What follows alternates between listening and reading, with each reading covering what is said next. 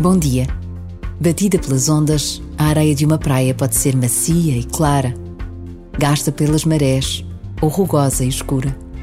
Há praias onde o corpo descansa, deitado ao sol, e outras onde as rochas só permitem uma breve pausa porque as arestas magoam. A esta imensa diversidade corresponde toda a natureza, cheia de contrastes, de cores, de vida e aridez. Em tempo de férias, observar as praias de mar e de rio, as encostas de rochas, de arbustos, de terra batida, é ver a criação a acontecer. Por vezes, basta a pausa de um minuto para intuirmos a presença de Deus à nossa volta.